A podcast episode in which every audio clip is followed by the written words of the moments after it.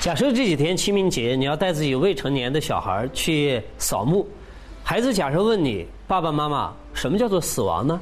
你怎么回答他们？你会告诉他们死亡就是什么都没有了，就是一个人离开了。孩子会满足吗？呃，或者中国人普遍的做法是，当孩子谈到死这个字眼的时候，说这是一个不祥的字眼，这是不可以谈的。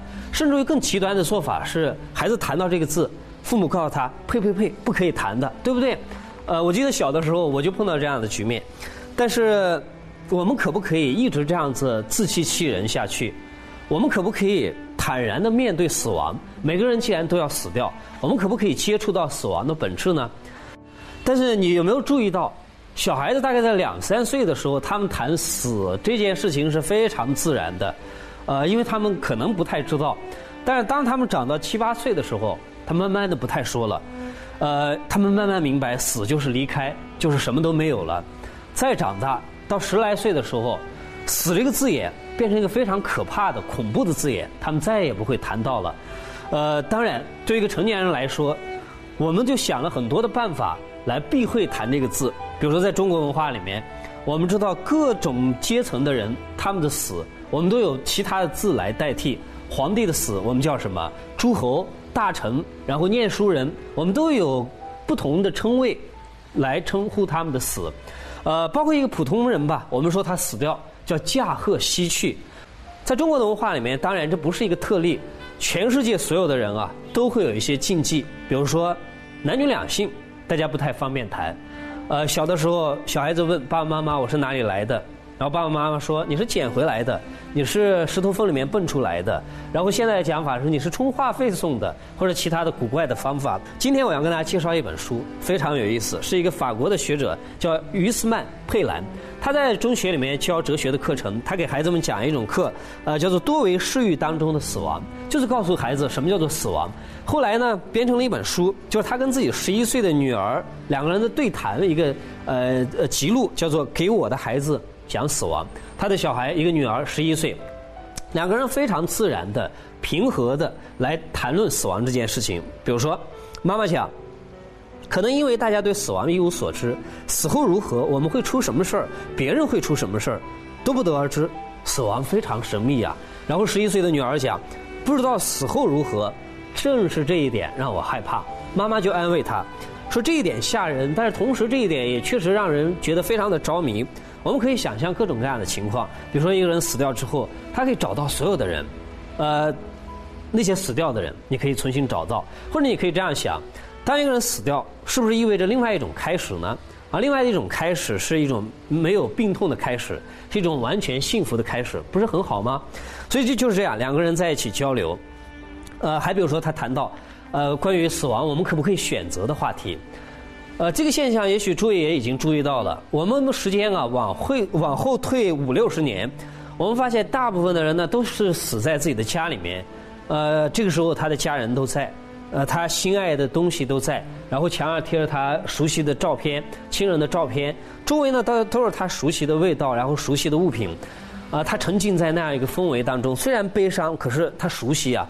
但是现在我们交给专业人士，在交给专业人士带来的一个问题是。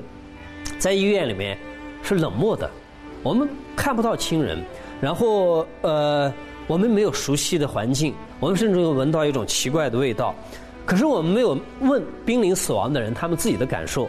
还比如说呢，这位母亲跟她十一岁的女儿谈到一个问题，就是假设一个人被宣判死亡，啊，你到医院里面，医生告诉你你还有三个月，你还有半年，你得了肺癌，你得了胃癌，你怎么办？你内心啊会经历什么样的过程呢？